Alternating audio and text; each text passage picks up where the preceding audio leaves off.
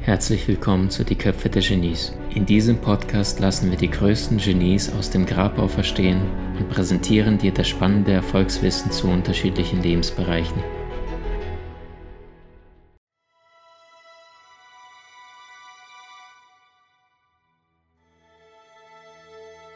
Ich bin's wieder, Maxim, und heute geht es um ein sehr, sehr spannendes Thema. Und zwar Thema Selbstverantwortung. Wahrscheinlich einer der spannendsten Themen, die es da draußen gibt und immer wieder beobachte ich mit so viel Ungläu also ich kann es oft nicht fassen, wenn Menschen ähm, permanent die ganzen Pfeile, die ganzen Verantwortung nach außen schieben und sagen, das und das und das ist passiert und ich habe nichts damit zu tun. Und ich möchte dich direkt auf eine kleine Zeitreise einladen, beziehungsweise dir die Frage stellen, wer ist aus deiner Sicht oder was denkst du, wer ist einer der besten, der größten Basketballspieler aller Zeiten? Und während du da gerade überlegst, fallen dir möglicherweise unter den ersten drei, vier, fünf Namen sehr, sehr wahrscheinlich der Name Michael Jordan ein. Und zwar dieser Gentleman hier vorne. Was wir heute über Michael Jordan wissen, ist, dass er herausragendes geleistet hat, dass er mehrmals Champion wurde, dass er mehrmals der beste Spieler der NBA gekürt worden ist, ähm, dass er damals Rekorde gebrochen hat, unglaublichen Weltruhm erlangt hat und all das mit sehr viel Fleiß, sehr viel Disziplin und sehr, sehr viel Verantwortung. Was die meisten Menschen allerdings nicht wissen, ist, dass im Alter von 15, 16 Jahren, als Michael Jordan noch ein Teenager war, etwas in seinem Leben passiert ist, was ihn erst recht zu dieser herausragenden Leistung, wofür er später dann bekannt worden ist, getrieben hat. Und zwar, um es auf den Punkt zu bringen, im Alter von 15, 16 wartete Michael, er wusste, am nächsten Tag kommen in der Schule die ganzen Listen raus und auf dieser Liste stehen die ganzen Spieler drauf, Senior-Team und Junior-Team, die nicht ganz so gut sind. Und Michael freute sich schon die ganze Nacht darauf, konnte nicht schlafen und am nächsten Morgen, wenn er wusste, als er wusste, dass dann in der Schule morgens die Listen veröffentlicht werden, ist er hingerannt wie ein Wahnsinniger und hat seinen Namen auf der Liste gesucht für das Senior, für das erfolgreiche Basketballteam. Und er las die Liste, er schaute, er schaute, schaute und er fand seinen Namen nicht in der Seniormannschaft. Und dann rannte er nach Hause und weil er es zu Hause nicht fassen konnte, rannte er nochmal in die Schule, um nochmal die Liste sich anzuschauen und zu gucken, ist das denn wirklich wahr, dass mein Name nicht drauf ist. Und diesmal, spätestens jetzt, stellte er mit hundertprozentiger Wahrscheinlichkeit fest, er war nicht gut genug. Er wurde aus dem Senior, aus dem guten Basketballteam herausgeworfen und nur in die Jugend verbannt. Was passiert als nächstes? Michael Jordan geht nach Hause, er wirft den Ball in die Ecke und heult erstmal den ganzen Tag. Und die nächsten zwei Tage fässt er den Basketball auch nicht an. Doch was Michael Jordan auszeichnet, und das ist all das, was erfolgreiche Menschen auszeichnet, ist, sie fangen nicht an, die Schuld im Außen zu suchen, sondern sie übernehmen die Verantwortung. Und das ist das, was Michael Jordan damals tat.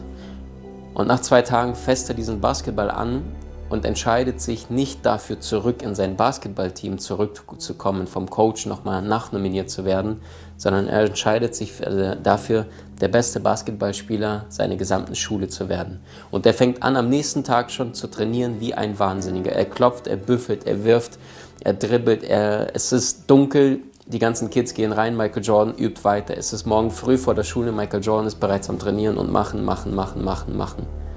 Und irgendwann nach ein paar Monaten erkennt das der Coach dieser, dieser Seniormannschaft an und befördert ihn ins Team. Noch ein Jahr später ist er einer der besten Sch Schüler bzw. einer der besten Basketballspieler an seiner gesamten Schule damals. Noch ein Jahr, paar Jahre später ist der Michael dann Anfang 20 und wird für die NBA in NBA Draft gezogen. Und noch ein paar wenige Jahre später ist er schon bereits der, einer der besten Basketballspieler der gesamten NBA. Warum erzähle ich dir das Ganze? Was erfolgreiche Menschen auszeichnet, ist, dass sie Verantwortung übernehmen. Und unabhängig davon, wie die anderen sie sehen, wie der Coach von Michael Jordan ihn damals gesehen hat, der Hauptgrund war, dass Michael Jordan damals nur 1,78 Meter groß war und sein anderer größerer Kollege, das war der Leroy Smith, 2,1 Meter, eins, da deutlich herausragte. Und deswegen hat der Coach gesagt, okay, kleine Spieler sind nicht so wichtig im Basketball. Er hat sich für Leroy Smith entschieden und er kriegt heute immer noch immer wieder die Frage, wie konnte er den größten Basketballspieler aller Zeiten übersehen. Und was Michael Jordan gemacht hat, ist, er hat die Verantwortung übernommen.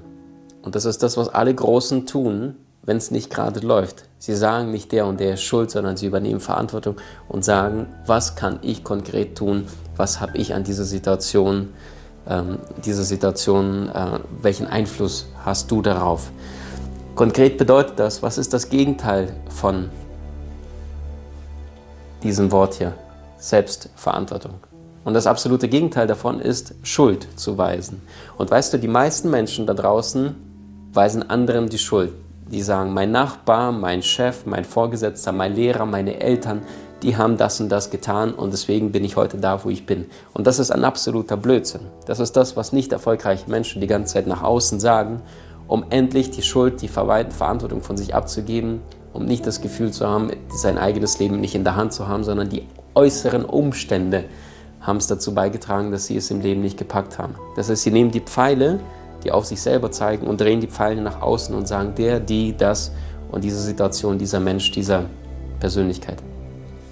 Und das ist ein Trugschluss, weil die meisten Menschen, die so leben, ich gebe dir gleich ein Beispiel, wenn du beispielsweise jetzt auf der Autobahn bist und da ist jetzt ein Stau und jetzt manch einer regt sich da total auf und verliert unglaublich viel Energie, dann sollte dieser Mensch sich bewusster machen, dass er verantwortlich ist Beispielsweise in dem, weil er jetzt in diesem Auto sitzt und nicht stattdessen vielleicht eine Bahn genommen hat oder ein Fahrrad oder zu Fuß oder mit dem Flieger, je nachdem, wohin er unterwegs ist.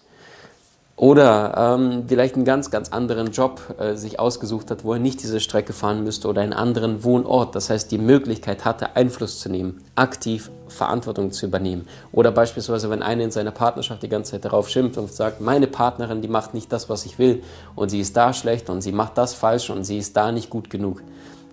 Wer hat denn die Partnerin oder den Partner ausgesucht?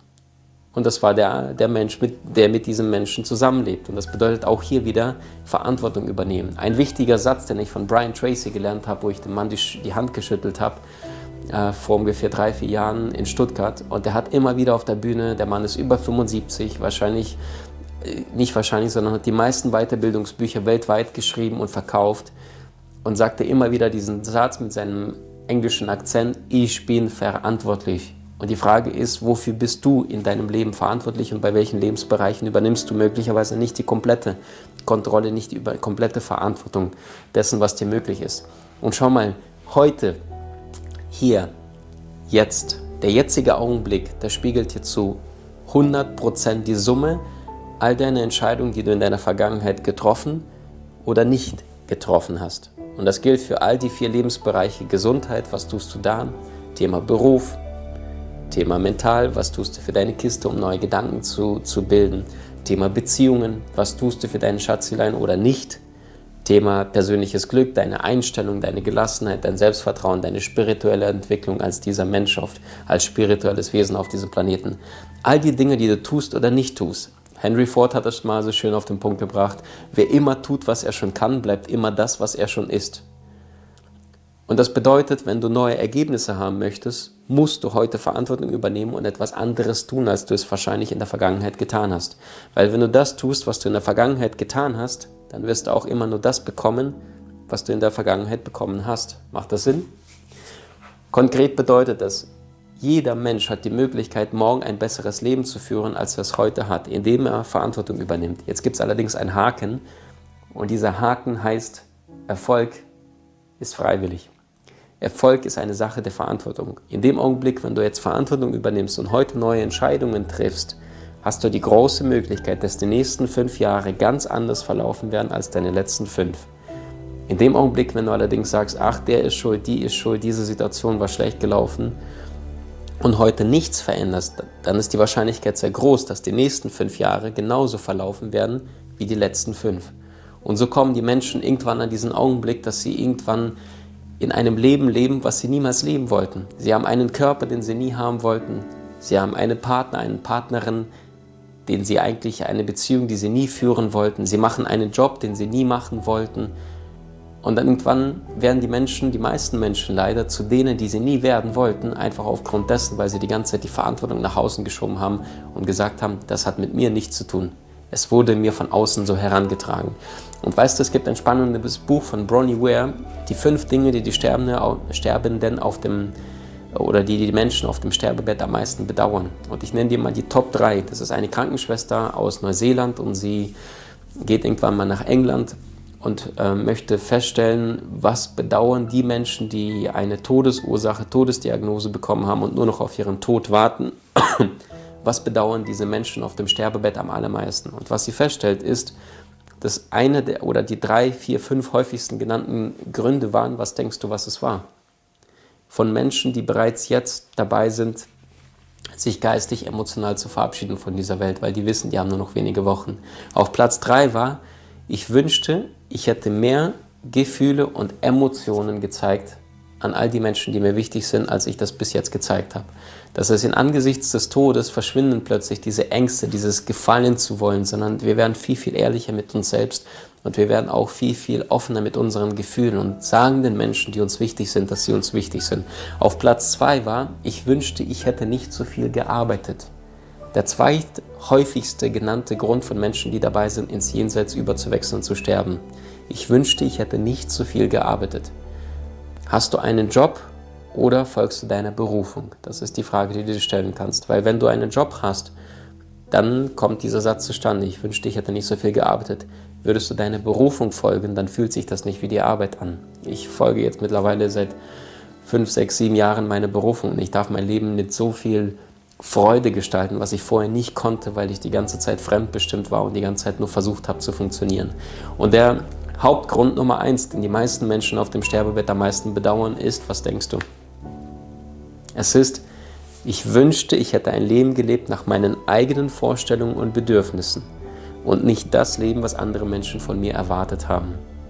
Das bedeutet, Verantwortung zu übernehmen und zwar zu hundertprozentig das tun, was dich als Menschen erfüllt, was deinem Naturell entspricht, was deinem Wesen förderlich ist und nicht das, was die anderen dir vorgeben, dein Chef, deine Vorgesetzten, äh, deine Mitarbeiter, dein, deine Eltern und so weiter, sondern sich immer wieder bewusst zu machen, Verantwortung bedeutet auch Entscheidungen zu treffen und nicht die ganze Zeit mit den Entscheidungen aus der Vergangenheit leben zu müssen, die du irgendwann mal in der Vergangenheit getroffen hast. Verantwortung bedeutet jeden Tag aufs Neue Entscheidungen treffen zu können.